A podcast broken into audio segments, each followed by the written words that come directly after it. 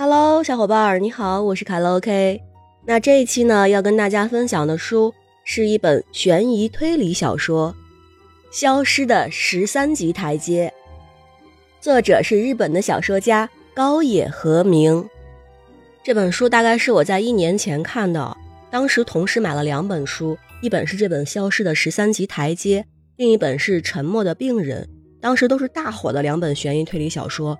看完之后呢，我可能更喜欢《消失的十三级台阶》这一本，也觉得它更好看，所以本期来跟大家分享这本书。这本小说你单看名字，其实就很有悬疑的感觉啊！消失的十三级台阶，为什么会消失呢？为什么又是十三级台阶呢？大家可能知道啊，十三这个数字不是一个吉利的数字，特别是在这种西方的文化当中。在西方的传说中呢，耶稣在受害之前跟弟子们共进了一次晚餐，也就是咱们这个名画《最后的晚餐》当中描述的情景。当时参加晚餐的一共有十三个人，第十三个人呢就是犹大，也就是为了三十块钱把耶稣出卖给犹太教的人，致使耶稣受尽折磨啊。所以在西方人眼中，十三并不是一个很吉利的数字。那我们去很多楼层，你会发现没有十三层。那在这本书当中呢，十三也不是一个吉利的数字。据说呀，犯人在被处以绞刑之前，需要通过一个阶梯登上这个脚手架，然后这个阶梯呢，刚刚好就有十三级。当然，咱们这本小说《消失的十三级台阶》，它其实是有双关的含义的，不仅仅是通往死刑的那十三级台阶。也是我们的主角们最后一直在找的这个关键线索。这本小说的设定很有意思啊，一个死刑犯马上要被执行死刑了，但是呢，他有很大可能是被冤枉的。可是呢，他失忆了，他不记得自己杀过人，也没法为自己做辩护。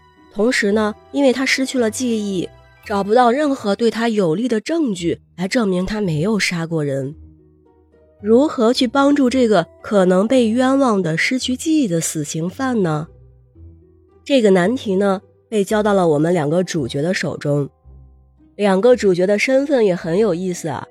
主角之一三上纯一，是刚刚被释放的，因为杀人坐了两年牢的一个年轻人。主角之二呢，就是三上纯一在坐牢时。他在监狱里管教他的管教官南乡正二。你看这个组合很有意思，一个在监狱里的管教官带着他曾经的犯人去寻找证据，来帮助另一个已经被处以死刑的失忆的犯人来免除死刑。通过作者的叙述呢，你会发现这样一个很大的局啊，逐渐在我们面前铺开，同时呢。在你面前摆着好多个问题：我们失去记忆的死刑犯树原亮是真的失忆了吗？他究竟有没有杀过人？在他恢复的那一丢丢记忆当中，他在爬台阶，这个台阶是真实存在的吗？如果是，又究竟在哪儿呢？在他杀人的这个案子当中，那些消失不见的证物又去了哪里呢？我们的主角南乡正二。为什么要选择他曾经管理的犯人作为搭档来一起处理这个案子呢？还有为什么要辞去管教官的职务呢？而我们的主角三上纯一，他究竟为什么要杀人？真的只是因为跟被害人发生了口角就把被害人杀了吗？十年前三上纯一离家出走的时候，究竟发生了什么？所以你看啊。这一个又一个的问题接踵而来，基本上你刚解决完一个问题，又一个问题出现了，而且有的问题啊，贯穿全书始终，会给你一直提着这根弦，你就会特别想知道答案究竟是什么。在你跟着主角去探案、去解决这一个又一个的问题的时候呢，你还会感受到时间上的紧迫感与那种无形的压力在包围着你。因为树原亮马上就要被执行死刑了，可能就是这几个月，甚至这几个星期，甚至这几天的事情。你究竟能不能找到关键证据，在舒元亮被处以死刑之前把他给救下来。真凶又究竟是谁呢？你看，在这种氛围下，你去破这个案子就非常非常的有意思。而且更重要的是呢，作者在字里行间也在给我们探讨这个死刑的意义。